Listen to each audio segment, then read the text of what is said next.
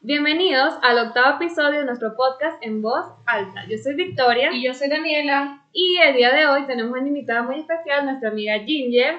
Ella es estudiante de Administración de Empresas en la San Francisco y el día de hoy vino porque vamos a tocar un tema bastante interesante sobre el cual pocas personas tienen conocimiento, y, incluyéndonos. Así que el tema es la cultura afrodescendiente y qué es ser una persona afrodescendiente en Ecuador. Así que bienvenida Ginger. Gracias chicas.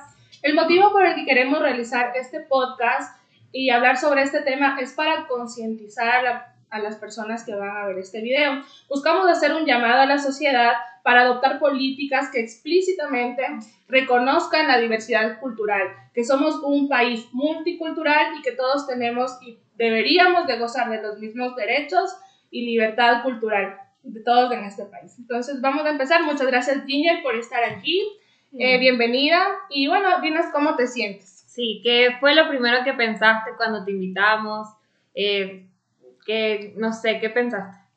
Bueno, eh, me parece súper chévere que me hayan invitado y estoy súper emocionada, los tiempos que igual no les veía. También. Eh, sí. y eh, bueno, me pareció súper chévere también eh, que quieran topar este tema porque es bastante necesario ahora que la gente comience a concientizar sobre esto y a deconstruir el racismo, porque es algo que todavía está ahí.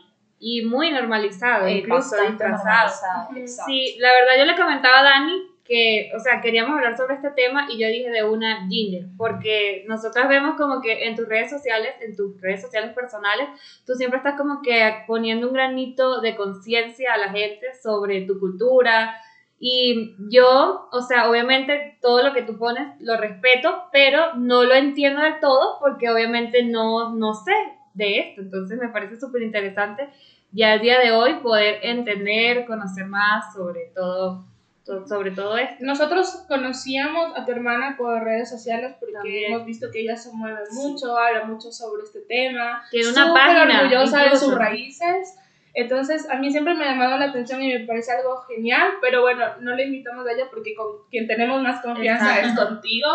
Y bueno, entonces simplemente es como que tenemos curiosidad. A mí me gustaría aprender, saber más sobre tu cultura, tus raíces, porque justo era lo que estábamos comentando con Vicky, que en la historia eh, en Sudamérica siempre nos han ocultado la historia eh, afrodescendiente, o sea, siempre nos han hablado en la colonización, que los indígenas, los españoles, sabemos que ha existido esclavitud, pero nunca ha sido tan a fondo la explicación, entonces eh, Claro, muchas gracias por venir y explicarnos más sobre el tema y darnos a conocer. sí. ¿Tú qué puedes gracias. decir sobre, sobre lo de la historia que han omitido nuestros gobiernos? eh, Nuestro sistema nuestro educativo. sistema educa- ajá, ed- educación sobre, sobre esto? ¿Por qué, ¿Por qué crees que ha pasado y qué, qué es lo que tú sientes? Bueno, eh, es bastante controversial porque el racismo es algo sistemático. Entonces, eh, jamás te van a decir en las escuelas, en los colegios, eh, te van a hablar más como que de, de la cultura afro. Es algo que está bastante escondido, como tú dices, y es bastante triste porque hay muchas cosas que se pueden mostrar. Y en la escuela y en los colegios te enseñan a ser racista en realidad. Sí, Con temas como, por ejemplo, la apropiación cultural, que un niño eh, mestizo salga bailando, eh, no sé, eh, algo referente a alguna cultura. Eh, Como la bomba, ¿no? en la ser. bomba. eh, bueno, recuerdo que una vez que estaba en la escuela, cuando era niña, eh, hicieron un programa en el cual salían bailando niños la bomba, Ya, pero pintados la cara de negro. ya. ¿sí? pésimo. Eso es blackface primero. Eso no es algo que está bien, es algo que se utilizaba antes para burlarse de las personas afrodescendientes. Ah, Sí, o sea, lo sí, eso sí lo había escuchado. Yo que en no, los iba a teatros, preguntar, ¿qué es una blackface? teatros, Porque yo no- en los, en, hace, hace no sé cuánto Ajá. tiempo, las personas blancas se pintaban la cara de negro. Porque no los dejaban actores- actuar a las Ajá. personas negras, es verdad. Exacto. Y Pero me sorprende que hace unos años, porque tampoco es que en el colegio que hace unos 10 años, me parece actual, Claro. como para que alguien haga eso. Sí, y también en los programas de, no sé si ustedes veían vivos. No. Sí, bueno, Con David Reynoso. de, de Ecuador que No. menos mal ya se fue. Lo sacaron por eso mismo, porque todavía es como que, sí, el, el tipo se pintaba la cara de negro y Uy. sacaba... Y a lo mejor a muchas personas les hacía gracia ese tipo Sí. de, de chistes, pero... Claro, Pero no tiene nada chistoso. y es algo que todavía se ve, por ejemplo, en el programa de No Noticias, Klinger. Es el chico que, bueno, él se pinta la cara de negro y sale hablando así como que si lo fuera. Bueno, y perdón, regresando al tema de tu escuela, ¿tú qué sentiste cuando En viste a tus momento, compañeros ajá. que se pintaban la cara de afroecuatorianos, que, que copiaban Claro. su identidad? Y, y tú, o sea, ¿qué, ¿qué pensaste en ese momento? ¿Qué se te pasó por la cabeza? Yo realmente no entendía por qué los pintaban de negro, porque era como, no sé, un disfraz de mí, como o que se querían disfrazar. Sí captaste eso, pero. Claro. sea, claro. Pero no entendías por qué. Sí, entonces yo era, mm, bueno, no lo entendía hasta recién que comencé a estudiar un poco más eh, sobre todo lo que es raza y etnicidad.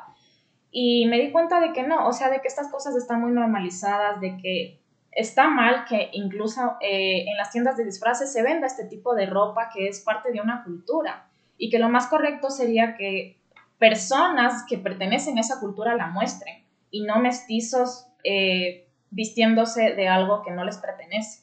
Claro. Claro, a lo mejor mucha gente dice, pero ¿por qué te pones así si existe el traje de chullita quiteño, de quiteña bonita? Pero no es lo mismo porque obviamente estamos como que, o sea, queriendo apropiarnos de hacerlo ver como que fuera un disfraz, cuando en realidad es Claro, una cultura, creo que ese es el problema. Que, que es una Exacto. raíz, ¿no? Que Exacto. No es que, no es algo que, por ejemplo, bueno, que tú como afrodescendiente te tengas que presentarte en un show de de bombas, tengas que bailar bombas, vas y alquilas a lo mejor un traje de bombas porque dices, bueno, pero es igual como ir a alquilar un traje de quiteña bonita. Pero de ahí a que te vayan y que te pinten la, la cara de, de color negro o que, o que tú te pongas rubia o quieras ponerte los ojos azules o Ujú. ponerte tal con la cara, eso no lo vas a hacer. Entonces Claro, la gente eso no comprende. ¿no? exacto. Claro. Y ahí es donde está el problema, porque dicen, pero ¿por qué te haces problema de eso si en las escuelas, en los programas, eh, los niños salen bailando? eh, solo estamos mostrando la multiculturalidad y no, no es así, ¿ya? No, eso no se hace. Entonces, el problema viene desde la educación que se da, porque es una construcción social en la que se muestra, eh, en la que se enseña a ser una persona que discrimina, una persona que oprime. Entonces. ¿tú crees que es necesario que en el currículum escolar del Ecuador se incremente alguna materia que enseñe sobre la cultura afrodescendiente aquí en el Ecuador? Sí, puede ser en estudios sociales, en la materia de estudios Claro, sociales. exacto. porque- Introducirla en esa materia. Exacto, porque bueno, ahí se habla más como que de la colonización y de que los españoles fueron unos héroes cuando en realidad no fue así. Y es algo que se enseña todavía. Ajá, de se, hecho, se idolatra. maleducan, ¿no? Claro, Exacto. idolatran a los españoles. Realmente esa es la educación que nos dan. Y claro, y no nos enseñan lo que en realidad fue. Claro, porque eso te digo, o sea, incluso no, no te muestran en sí toda la historia como fue, ¿no? O sea, que hubo esclavitud, que, que hubo, que ustedes también participaron en lo que fueron obras, en las independencias. O sea, siempre fue como que marginando a ciertas etnias o culturas eh, en toda la historia. Y creo que lamentablemente eh, la historia la, la ha creado gente que, que lo ha hecho a lo mejor de manera a su a conveniencia. su conveniencia, exacto. Blancos. Ajá, claro. Exacto. Yo tengo otra pregunta para, como para definir. ¿Es lo mismo decir una, eh, una persona afro a decir una persona negra? Mm, no, no, es lo mismo. ¿Por qué? Eh, bueno, primero, eh, a nosotros al principio nos llamaban negros, ¿no? Ajá. Eh, pero es algo que comenzó a cambiar, eh, creo que fue en el censo del 2010, Ya. en el que se comenzó a cambiar esto y se atribuyó la palabra afrodescendiente para que la gente se sienta más identificada con su cultura, que sea como que, o sea, ser negro no es un color, Claro. ya es cultura, son raíces, va más allá de la melanina que yo tengo.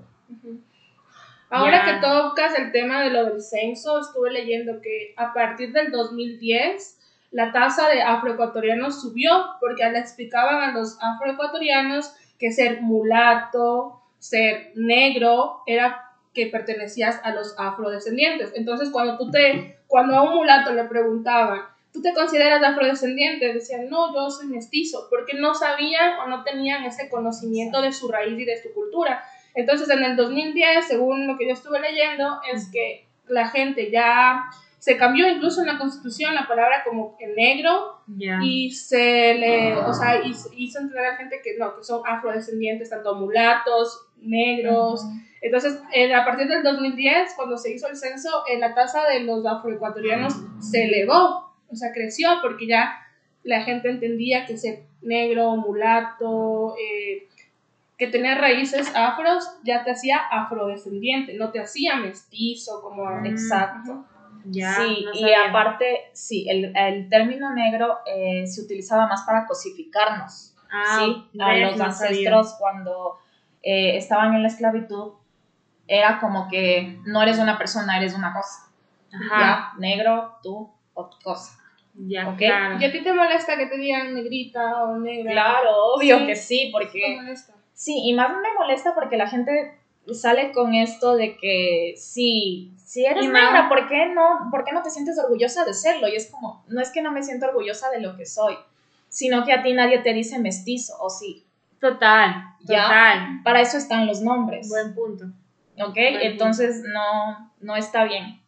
Sí, no lo había visto Yo tengo manera. una pregunta. Eh, como afrodescendiente, ¿cuáles son las barreras eh, que enfrentan las mujeres en el mercado laboral? ¿Sientes que hay más igualdad de oportunidades? Eh, ¿Sientes que existe igual trato? ¿Has o- tenido algún tipo de, de discriminación?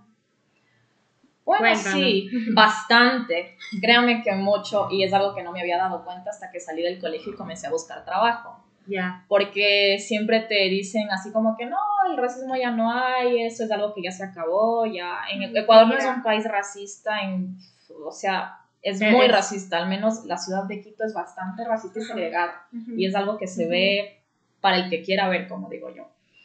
Eh, ¿Cómo te das cuenta? Vas a un almacén, ves a personas mestizas en todas partes y no ves a personas negras trabajando. Empezando por ahí. Ya, es la forma en la que te das cuenta que cuando yo estaba buscando trabajo, recuerdo que mi hermana una vez me dijo, eh, ¿sabes qué? Me fui a comprar ropa a tal eh, almacén y vi a más de una persona afrodescendiente trabajando ahí. Lo que quiere decir que puedes ir a dejar una hoja de vida ahí porque eh, no es que no buscamos trabajo o que somos personas vagas o algo así. Estereotipos, ¿no? Ajá, no. Es que solo contratan a personas mestizas. Ya, Claro. entonces eso sí, obviamente es un problema porque eh, aparte de que ya hay desempleo, bastante desempleo en, en el país, es mucho más difícil para nosotras como personas afrodescendientes entrar al mundo laboral y más también porque nos quieren blanquear. Sí. Los Ajá. visibilizan, ¿no? O sea, no, los, perdón, los invisibilizan. O sea, los quieren tener como que ocultos. Exacto. Esa es la forma de opresión que ellos tienen, de decir, eh, a unas personas, les- o sea, a este grupo de personas les vamos a dar trabajo, pero ustedes verán cómo salen adelante.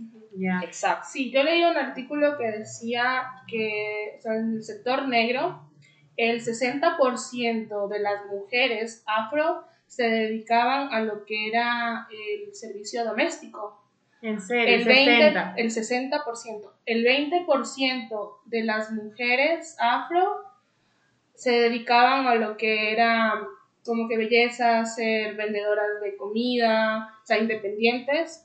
Y el 12% tenían su título o estaban en algún cargo. Solo el 12%. Imagínate lo que es eso. Ajá, imagínate esa. Y esa encima cifra. que las mujeres que están como que en un buen cargo. Si ya de por sí ser mujer es difícil, Ajá. imagínate sí. ser una mujer afro en este país que es muy racista. Entonces, una persona a lo mejor que tenga su título o o tenga un buen cargo, ¿no? Que a lo mejor trabaja en algún cargo político, tampoco es escuchada del todo, Claro. ¿no? es súper complicado.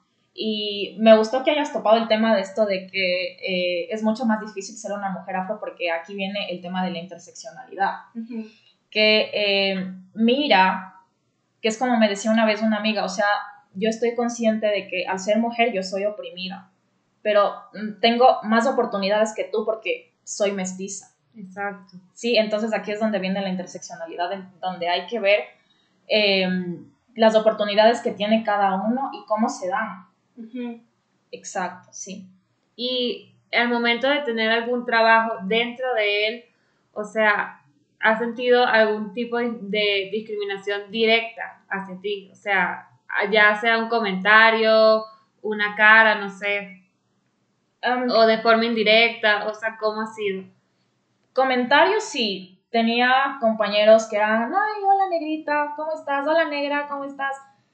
Tengo nombre, me llamo Ginger, ya te dije que me llamo así. Ay, no, pero es que solo te digo de cariño. Ajá. Ah, no se trata de que me lo digas de cariño. Yo no te digo mesticito, ¿cómo estás? Hola mestizo, hola blanquito. Yo no te digo así, te digo por tu nombre. Entonces, Claro. por favor, tú dime por mi nombre a mí. ¿Y No, No, me interesa, no. No entendían. Cuando Tuve te un pasa amigo que no. igual, ¿no? Era como que, ay, no, ya solo te digo de cariño y ya. Y, Y lo ni siquiera por diciendo. respeto. Ajá, ni Exacto. siquiera por respeto. Y lo tomaban a chiste y Uy, no, que... muy, muy difícil. Ujú. Ginger, por ejemplo, a mí me encanta la bomba, o sea, me gusta la música, yo creo que es- a mí me encanta la cultura afro. Mm, Creo que yo, según yo, he sido descendiente de afro, seguramente porque yo amo la cultura afro, me gusta como, o sea, me gusta su música. ¿Qué es lo más bonito que tú encuentras en tu cultura? O sea, porque incluso hasta la religión no era, no, no era suya. Entonces, Claro. mm, ¿qué es lo más bonito de, de- de tu cultura? ¿Qué es lo que más te gusta? Bueno, lo que a mí más me gusta, se podría decir que es el cabello. ¿En El cabello, Sí, y es Mm, interesante. Sí, y más ahorita como lo tienes, está demasiado cool. Sí, ajá. Gracias. Es interesante, como dices. Ajá. Y otra cosa que también yo vi, ¿te acuer- eh, ¿se acuerdan estas dos medallistas olímpicas que estaban Ajá. usando un turbante? Exacto. Eh, que también vi que tú subiste algo sobre ese tema, o sea, ¿nos podrías explicar como, como que se puso de moda para algunas, para algunas chicas usar turbante y no necesariamente chicas afro? Eh. ¿Tú qué piensas de eso? Eh, ¿Por qué está bien? ¿Por qué está mal? Eh, bueno, creo que aquí ya entra el tema de apropiación cultural Ajá, y eso no está bien. ya, no, no está bien de ninguna manera. No. eh, a ver, ¿cómo te explico? Ajá. Apreciación cultural Apreciación. sería lo... Como a mí, que no me gusta la música. pero no, pero no usa sus cosas. O si Mm, puedes usarlas apreciándolas o Ajá. cómo es. La palabra mismo lo dice, apreciación. Es algo que tú miras y dices, ah, Ya. qué chévere, qué Ah, ok. bonito. Pero ya cuando te comienzas a apropiar es el problema. ¿Por qué? Porque nosotros seguimos sufriendo presión por eso. Y sí, se hizo una súper polémica con todo esto del tema de los turbantes eh, eh, cuando ganó Nacy, Ajá. Dahomes y Tamara. Porque mm, obviamente se iba a poner de moda disque como, a- como lo decían para homenajear. Ajá. Hay otras formas de homenajear, eh, esa no es la correcta. Eh, más que todo porque los turbantes tienen una historia de por sí. Eh, es algo que forma parte de nuestra cultura, no es algo que nos ponemos porque sí, no es algo que tú te puedes solo poner así sin, sin entender y ahí es donde está el problema, que la gente no sabe de dónde viene esto. Claro, solo lo usan por usar. Por Ajá. moda, Por seguir una Porque moda. se ve bonito y lo Ajá, usa por moda. Exacto. Entonces, eh, ahí es donde viene el problema porque eh, todavía se nos, no nos dejan utilizarlo a nosotros. Entonces, aquí es como que viene, yo blanca tengo el poder de, de, de ponerme algo tuyo y que a mí no me digan nada. Que es algo que también pasa mucho con las trenzas.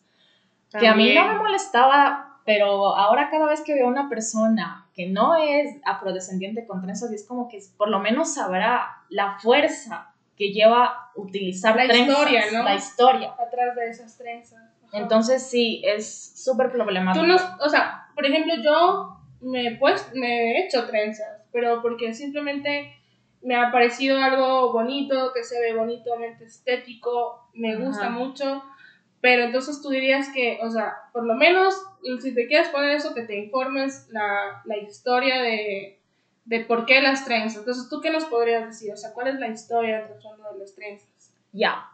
Eh, las trenzas, bueno, tuvieron más significado eh, desde el África, ¿no? Pero luego con la diáspora y cómo nos fuimos eh, Esparciendo. por el esparciendo por el mundo, le dio otro cambio porque eh, se podía guardar, lo que hacían mis ancestros era guardar eh, los granos de arroz en, en el cabello, en las trenzas, mundo. para poder hacer sus, eh, como que sus embrios en, es, a escondidas, a escondidas de los ambos. Claro. Exacto. No sabía eso. Ajá. No. Eh, que también te puedo decir, se guardaban monedas para poder escapar. Y las trenzas tejidas, eh, bueno, se hacían los mapas.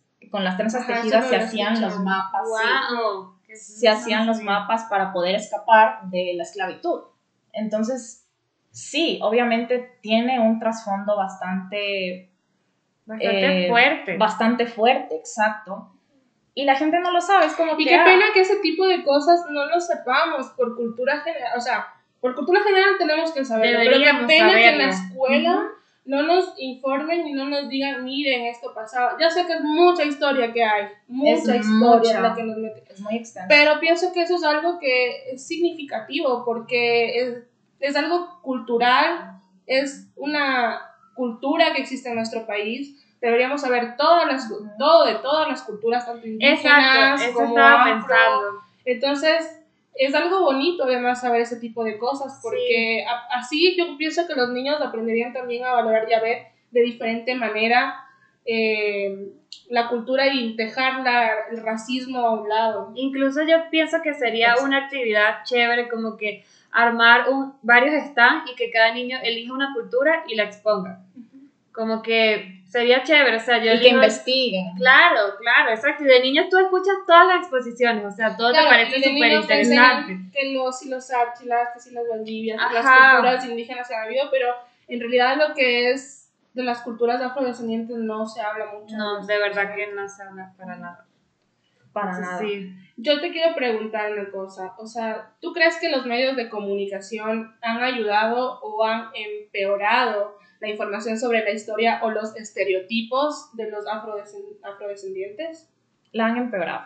La han Sí, empeorado. La han empeorado porque, aparte de que no, o sea, yo es como he dicho ahora, los medios de comunicación se han vuelto tan mediocres, los periodistas se han vuelto tan mediocres que no hacen como una investigación antes de hacer un reportaje, simplemente dicen lo que es. Con Nacy fue así, fue como que el lazo en la cabeza, eh, Mm, sí. la pañoleta en la cabeza. No es una pañoleta, es un turbante.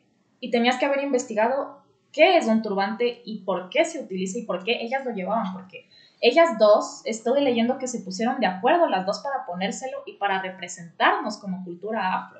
Y saber Wow. que ellas Imagínate. fueron las que Ajá. ganaron. Y que y son las mejores. así eh, una Y noticia. que lo hagan ver así como que, ajá, como una- que o sea, una- no, ajá, no investigan un el trapo ahí que se puso. No investigan el por qué, eh, a qué, a qué- por qué lo hicieron, qué es lo que tratan de defender. Incluso en las entrevistas no les preguntan de eso, no, no les preguntan nada sobre, muy así, de su cultura, solo es como que, ay, ¿cómo te sentiste? Yo las que he visto, las pocas que he visto, ay, ¿cómo te sentiste?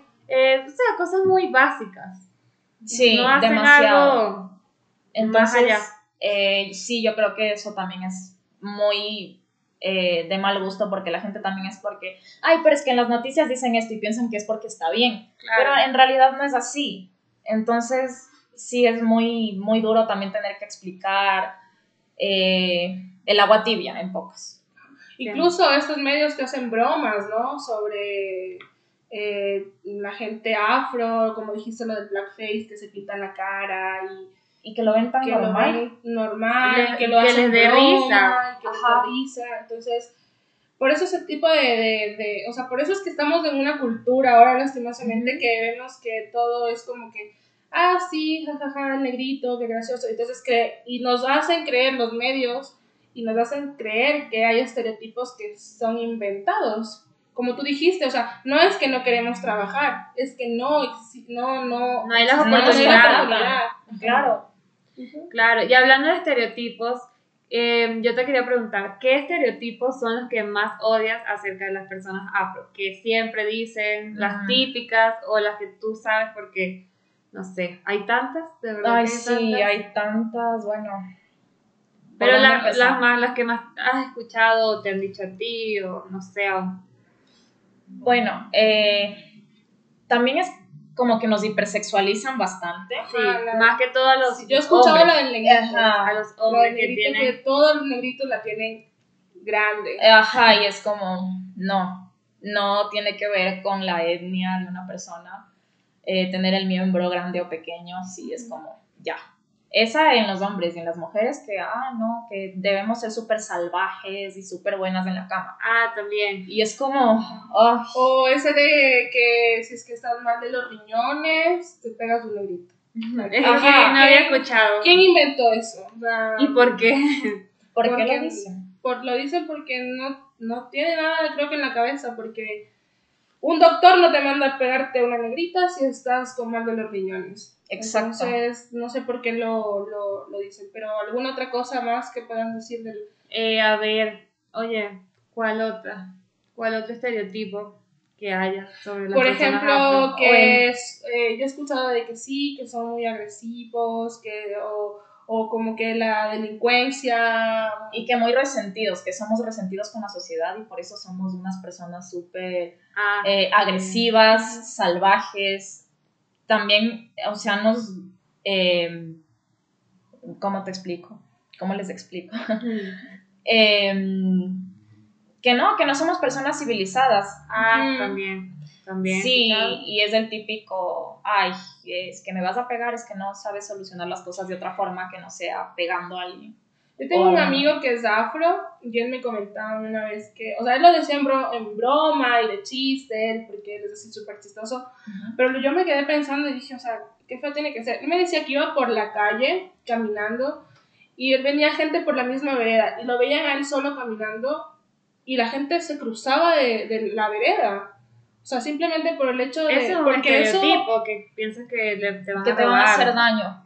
Ajá. Algo que le había pasado a mi hermana es que estaba caminando por, eh, una vez por una calle y la tipa que iba eh, acercándose hacia ella se santiguó. Se santiguó. Se santiguó. Esto, Ah, exacto. ¿en serio? Ajá, cuando la vio. Qué fuerte, Entonces, eso ya es ajá. Pero no ha sido como coincidencia o algo así, No, ¿no? O sea, no sí, creo. Fue, sí fue muy obvio, ¿no? Como que- Sí, fue como que no me vaya a hacer algo. Qué loco. Sí, es... mm, Uy, Uy, no. tener que soportar esas cosas a diario, porque son cosas del día a día, son cosas de todos los días. Que yo solo a veces solo camino así sin mirar a nadie, porque es hasta la forma en la que me ven como que si viniera de otro planeta. Todo el tiempo me quedan mirando, pero así como que, ¿de dónde saliste en pocas? Y es como, ¿qué me ves? Sí, Ajá, y es algo que a nosotros como mestizos no nos pasa, o sea, es como que Claro. pasa muy desapercibido y es como que, ah, ya. Pero sí debe ser, Pero sentir esas miradas de esa manera no, no es es. súper complicado. Sí. Pero, por ejemplo, en ese sentido, ¿cómo ha sido tu crianza en tu casa? O sea, a lo mejor eh, tú piensas que en tu crianza te ha ayudado tu madre, tu padre, tu familia a enfrentar este tipo de, de cosas, de racismo, de ignorancia por parte de la gente. Sí, claro, mi mamá todo el tiempo diciéndome, porque bueno, yo sí soy una persona un poco agresiva, pero no porque sea afrodescendiente. Yo también soy muy agresiva. mi mamá, Exacto. mi mamá es siempre como que no, las cosas no se solucionan con violencia. No, yo no soy No. agresiva, Gigi. No, tampoco No, es tan no, no. No, no es agresivo. Tiene su carácter fuerte. Carácter Ajá, fuerte, como exacto. todos. Pero Sí, Como deberíamos agresiva, tener agresiva, todos. Claro, pero es el, el típico no, o sea, no, no vayas a pegar a alguien porque siempre es, ah, no sabes solucionar de, de otra cosa, de otra forma las cosas porque eres afrodescendiente, eres negra. Claro. porque ellos no, no dicen afro, dicen eres negra. Entonces, eh, eso, eh, ser siempre la mejor. porque siempre esperan que nosotros seamos personas bobas, siempre esperan que nosotros seamos fracasadas. Claro. Entonces es sé siempre la mejor para que les demuestres, o sea, uno tiene que vivir demostrándole a la gente que es más que, es- tu color ajá, de Que piel. es más y que si tienes la capacidad. y que tenemos las mismas capacidades, exacto. Uno tiene que vivir demostrando eso, es la meritocracia, en la que uno tiene que vivir en la que lastimosamente nosotros mismos hemos hecho de que esta cultura sea así, de que ustedes estén eh, de manera invisible, tanto en lo que es social, en lo que es economía, en lo que es educación, salud. Exacto. Y es, eh, igual recuerdo una vez el primer, trabajo, el primer trabajo que tuve, me dijeron así como que verás, eh, solo necesitamos gente por temporada. Eh, luego ya, van, ya vas a tener que irte porque no tenemos suficiente presupuesto para tener a, a- a tanta gente aquí. Bueno, y cuando yo llegué ahí, resulta que solo me lo habían dicho a mí, porque entramos como cinco personas y me dijeron, no, a mí no me dijeron eso, o sea, me dijeron que tenía que estar los tres meses de prueba y todo, pero a mí me lo dijeron así, así como que, gánate ese puesto, tienes que ganártelo y Ya. sí, me tuve que sacar la madre para que vean que yo tengo las mismas capacidades que ellos y que yo también puedo quedarme ahí. Wow, qué fuerte lo que nos cuentas, de verdad. O sea, sí, es- es tan normalizado y la gente, o sea, de verdad como si nada. Yo pienso que deberíamos como que intensificar campañas de concienciación, ¿no? O sea, co- concientización para la gente, con los niños, porque, como digo, nadie nace siendo por ahí, racista exacto. ni nada. Es como que nos enseñan. Es una construcción Ajá, social. entonces deberíamos descon- desconstruir, así se dice, Deconstruir. deconstruir y, y empezar a hacer las cosas bien como sociedad para que todos tengamos eh, las mismas igualdades, ¿no? Exacto. Y, por ejemplo, ¿qué otras acciones racistas tú piensas que están muy normalizadas, incluso disfrazadas? Eh, bueno, frases, por ejemplo, eh, traba- ay, trabajo como negra. Eso es una Sí. frase racista. es, y sí, es muy racista. Es algo que me pasó en la universidad. Fue que estaba en un trabajo de grupo y estábamos hablando de, bueno, de las carreras que estábamos siguiendo y una chica me dice, ah, sí, yo sigo arquitectura y tal. Y mm, eh, me dice, no, o sea, es muy, o sea, es como que sí me explotan bastante, o sea, nos mandan deberes como a negros. Dijo así delante de ti. Y no se dio cuenta, o sea, todos se quedaron en silencio y yo me quedé así como, ¿qué le pasa? O sea, y ella también se quedó así como, Uy, ¿qué dije? ajá, Claro. porque es bueno, son cosas que dicen, Delante de otras personas. de- pero cuando uno está ahí, e hipócritamente, eh, se hacen los que no lo dicen. O cuando Claro. dicen, eso parece merienda de negros, o sea, No sí, Em, lo dicen, hay gente que lo dice así, como que esto parece merienda de negros. Yo me acuerdo una vez en el colegio, eh, todos fuimos, tuvimos una, una, no sé, una cosa de esas de campamento, algo así, no sé, nos llevaron a todos. Y en mi curso había una chica que era afro y ella era mi amiga. Entonces llegó ahí mi profesor tal y dijo, ah, esto parece merienda de negros. Y yo me ¿Por quedé qué? como que... Porque todos estábamos haciendo como que bulla, comer y relajo y todo eso. Entonces yo me quedé así como que... Yo solo le vi la cara a ella y dije como que... ¿Y ella qué dijo? No dijo nada. Es el típico que sí, somos personas súper bulliciosas. y un profesor. de y un paso, profesor de paso. Exacto. poca Entonces, cultura. fue como que yo en ese momento me di cuenta que no, no, no, no estaba bien. La educación no estaba bien. Encima que lo diga un profesor y que verle la cara más que nada a mi compañera fue como que mm, esos tipos de comentarios no, no nada bien. Sí, yo una vez también lo, lo presencié en el, en el colegio con un profesor que igual lo dijo y yo me quedé como... O sea, el problema también es que no puedes ni siquiera reclamar, porque en el momento en el que reclamas es como que, ay, no es para tanto. Claro, Sí, para minimizas. Exacto, lo minimizan demasiado, nunca lo se va. ver como, ah, no, no es para tanto, ya, ya. Ya, no te quejes, ya, déjalo así. Y es como, ¿cómo no me voy a quejar? Claro, es que las personas son muy poco empáticas. O sea, no entienden el concepto, solo están en sus cuatro paredes. Y, o sea, creen que porque yo pienso que es así, es así y ya, está bien. O sea, no es para tanto. Totalmente. Exacto. Pero es, es, es lo que te digo, es lastimosamente porque no, nuestro sistema de educación no, no ha sabido cómo direccionar esos temas.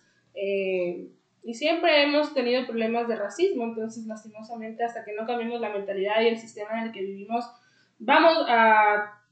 Todos vamos a sufrir esto, todos. Más que todo porque es un condicionamiento súper fuerte en el que todavía eh, los blancos tienen el poder, tienen todavía mucho poder, entonces Claro, controlan todo a su antojo. Claro, sí, todo está muy organizado de manera jerárquica. Exacto. Ajá.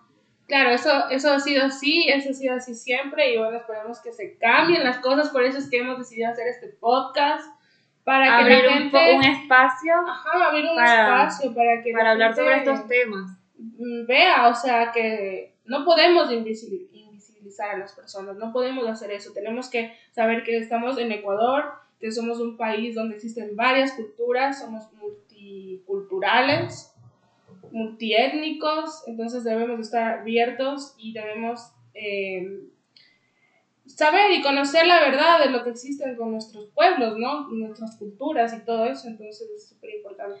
Ser Claro. bastante conscientes, ser bastante, o sea, tener simpatía por, el, por los demás y decir, ¿cómo sería si a mí me estuviera pasando? Exacto, exacto. O sea, darnos cuenta de lo que estamos haciendo mal, de lo que, ah, o sea, cosas que hacemos que les pueden afectar a otras personas, cosas que nosotros tomamos muy a la ligera, que no nos importa.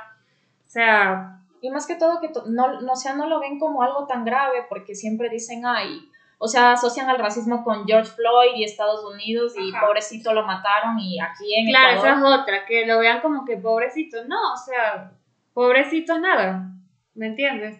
Claro, Como que claro. son personas igual que tú, no tiene que ser de pobrecito. Y, ajá, y son personas, y es que encima de eso, o sea, son personas que el propio sistema de nuestro gobierno las está opacando y las esconde, porque no, o sea, no es que, como tú dijiste, no es que ah, los negros son vagos, no quieren trabajar. exacto. Lastimosamente se cierran las puertas, el sistema está cerrando las puertas a nuestra, a, a nuestra gente afro, a nuestra gente indígena. ¿Por qué no, no nos damos cuenta de eso? No juzgamos, simplemente reclamamos el sistema en el que vivimos y sacamos la cara por todos. No solo por nosotros los mestizos, sino por todos en general, porque todos somos, todos somos, no, o sea, no existe raza, no existe, bueno, sí existe raza, Claro. pero tenemos que Pero ser eso no solo, debería ¿no? influir en- en tu vida. Tu raza no debería influir en nada, Ujú. en las oportunidades. En las oportunidades, exacto. Bueno, Claro, pues entonces- yo pienso que eso sería todo eh, nuestro podcast. Muchas gracias, Ginger, por compartir con nosotros Sí, este espacio, por informarnos y pues por estar aquí, por haber aceptado venir. Espero que te hayas sentido súper bien y de verdad, gracias por aclararnos todas estas dudas que teníamos, por hablarnos un poco más sobre tu cultura, cosas personales tuyas, por abrirte con nosotras. Eh, pues espero que la hayas pasado bien Muy bien. y vuelvas, y vuelvas. Quizás haya una segunda parte. Así que bueno, Sí. esto sería todo por el octavo episodio. Y pues nada. Ya, Eso sería Chao. todo. Chao, gracias. Chao, gracias.